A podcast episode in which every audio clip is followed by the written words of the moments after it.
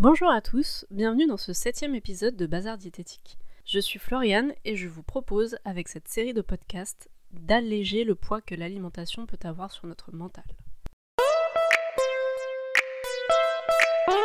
Nous allons aujourd'hui parler de la culpabilité de manger. La peur de prendre du poids ou la peur d'être en mauvaise santé entraîne la mise en place d'une restriction alimentaire. La culpabilité va apparaître lors de l'échec de la privation. À chaque défaite dans la quête de contrôle, la culpabilité prend de plus en plus de place. Les repas deviennent un facteur de stress il n'y a plus de plaisir ni de soulagement dans la prise alimentaire. Les aliments réconfortants en cas d'envie émotionnelle ne sont plus apaisants mais culpabilisants. Nous le savons aujourd'hui, ce sont les sensations alimentaires qui permettent la bonne régulation de l'organisme. Quand le cerveau détecte un besoin énergétique, nous éprouvons l'envie de manger tout aliment capable de satisfaire cette envie. Quand le cerveau détecte un besoin émotionnel, nous éprouvons l'envie de manger un aliment réconfortant, donc un aliment riche en gras, en sucre, que nous apprécions. L'envie disparaît dès que la satisfaction du besoin atteint notre cerveau. Il sait que le besoin a disparu par le plaisir procuré par la satisfaction du besoin.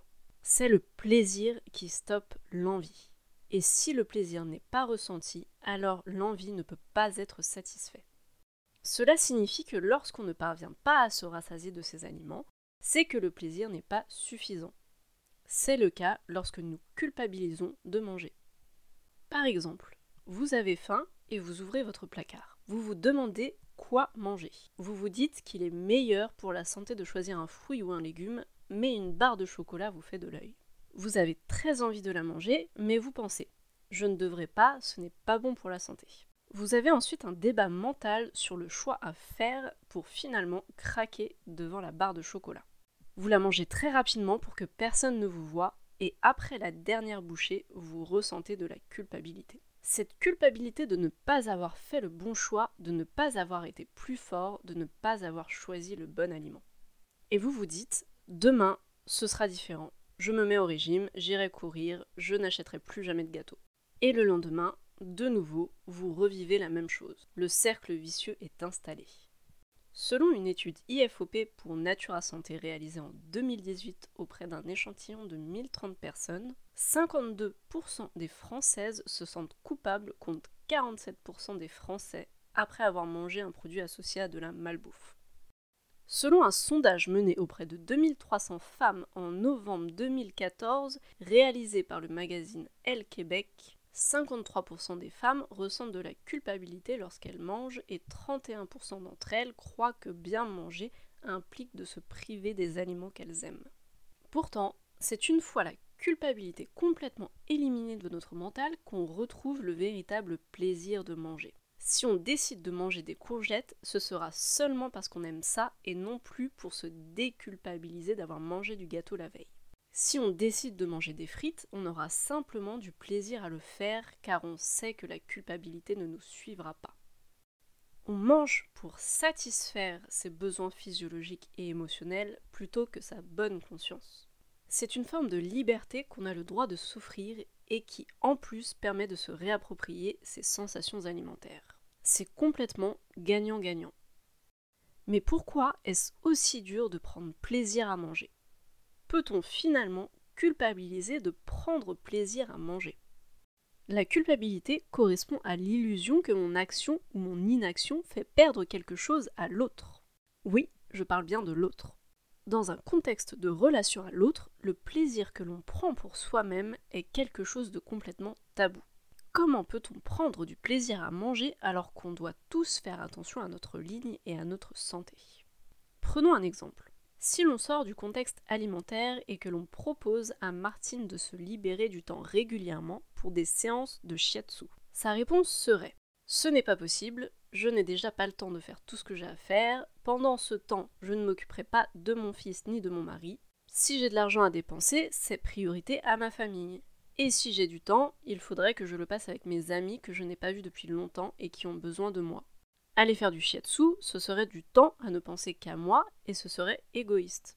Le plaisir est ici associé à l'égoïsme. C'est très fréquent de croire que le temps que l'on s'autorise seul avec nous-mêmes pour une activité relaxante et agréable soit égoïste. Pourtant, quand on creuse, le sentiment d'égoïsme est une simple façade.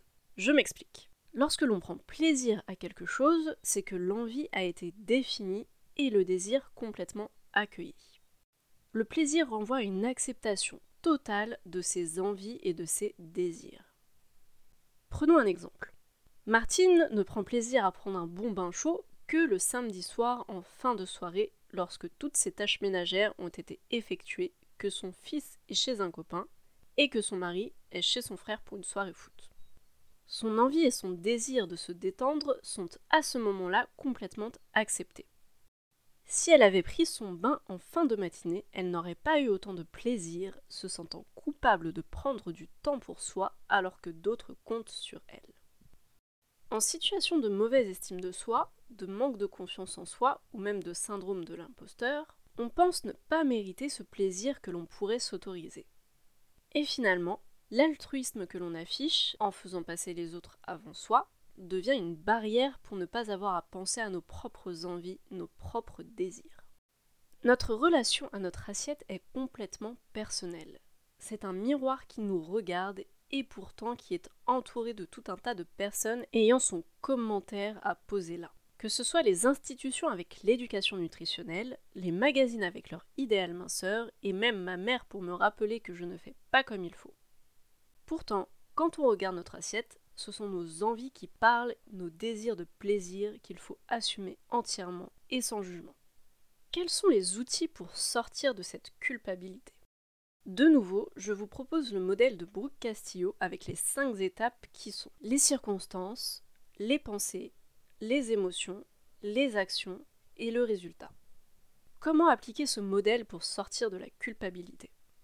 La circonstance neutre, c'est votre assiette. Vous avez le choix de penser que c'est une belle assiette qui va vous donner un plaisir gustatif maximum. Vous avez le choix de penser que le repas va être agréable, satisfaisant, réconfortant. Vous avez le choix de penser à profiter le plus possible de ce que cette nourriture va vous apporter. Vos émotions seront donc positives. Vos actions seront de manger sereinement, avec lenteur pour profiter un maximum de la saveur de vos aliments, de déguster à chaque bouchée. Le résultat sera de passer un moment harmonieux, sécurisant, apaisant, voire analgésique. Et si maman vous fait part de ses opinions, vous aurez le choix de penser que ces paroles n'ont pas d'emprise sur vous, que vous êtes libéré de son jugement.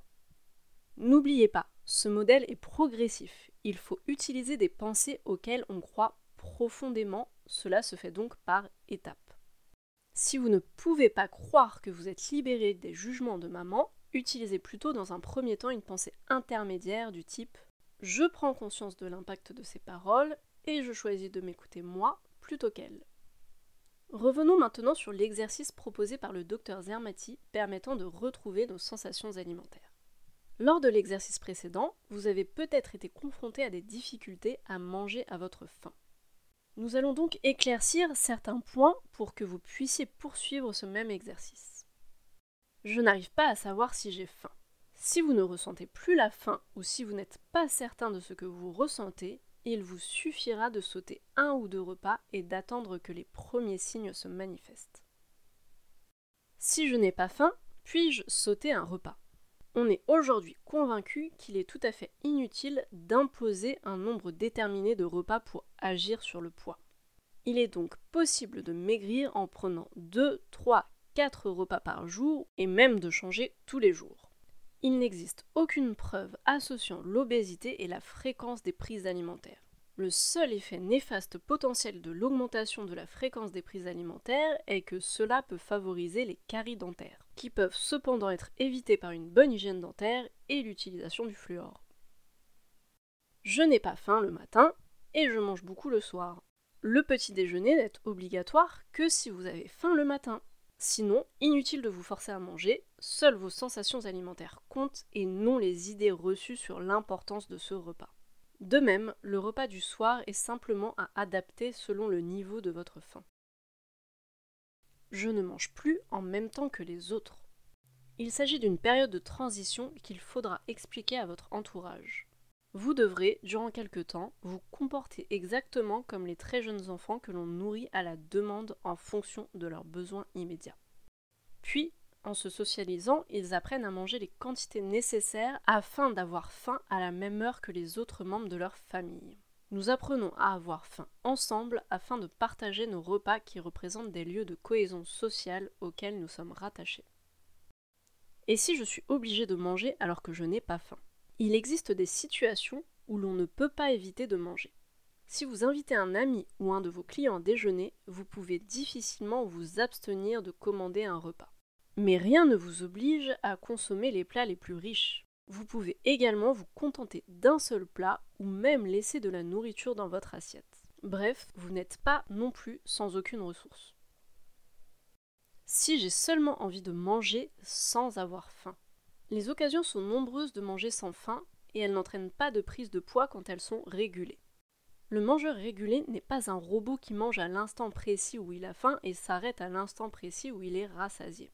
Il lui arrive bien souvent de commettre des excès, notamment lorsque les circonstances sont conviviales ou quand les aliments sont particulièrement appétissants. Sa régulation est parfaitement capable de prendre en compte ces excès et de les réguler en modulant la faim lors des repas suivants. Et la gourmandise. Il ne faut pas confondre la gourmandise avec l'incapacité à s'arrêter de manger. La gourmandise est une qualité précieuse qui, bien au contraire, impose des limites à la consommation et empêche le mangeur de continuer trop au-delà de sa faim. L'exigence du gourmand est le plaisir gustatif. Et sans faim, il n'y a pas de plaisir.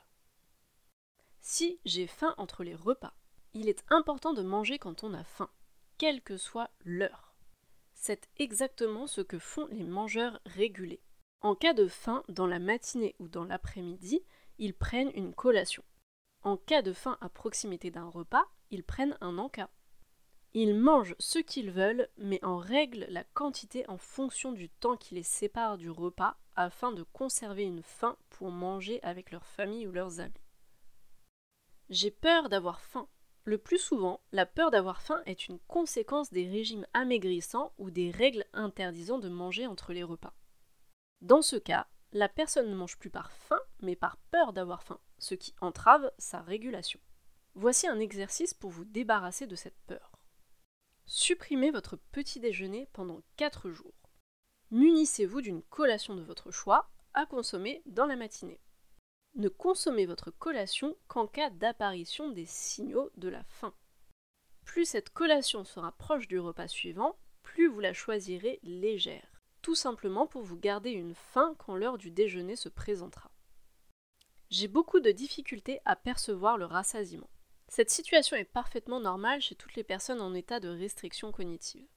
La faim est la première sensation à se préciser, vous deviendrez rapidement capable de la différencier d'une simple envie. La perception exacte du rassasiement sera généralement plus tardive et facilitée par la disparition progressive de la restriction cognitive. Le rassasiement est très dépendant de la faim, au point qu'un mangeur qui n'a pas faim pourra difficilement se rassasier. Un mangeur commence habituellement à manger parce qu'il a faim et cesse sa consommation quand sa faim disparaît. Toutefois, si la faim est absente au début du repas, il ne dispose plus du signal qui lui indique de s'arrêter. L'existence du signal de rassasiement est conditionnée par l'existence du signal de faim assurez-vous que la faim est véritablement présente au début de vos repas. Voilà, j'espère que cela vous aura éclairé sur certaines de vos difficultés. L'objectif est de continuer cet exercice pour retrouver petit à petit vos sensations alimentaires et votre régulation naturelle. Je vais m'arrêter là. Merci d'avoir écouté ce podcast jusqu'au bout. Vous pourrez me retrouver tous les vendredis pour un nouvel épisode. Je vous souhaite un très bon week-end et à la semaine prochaine.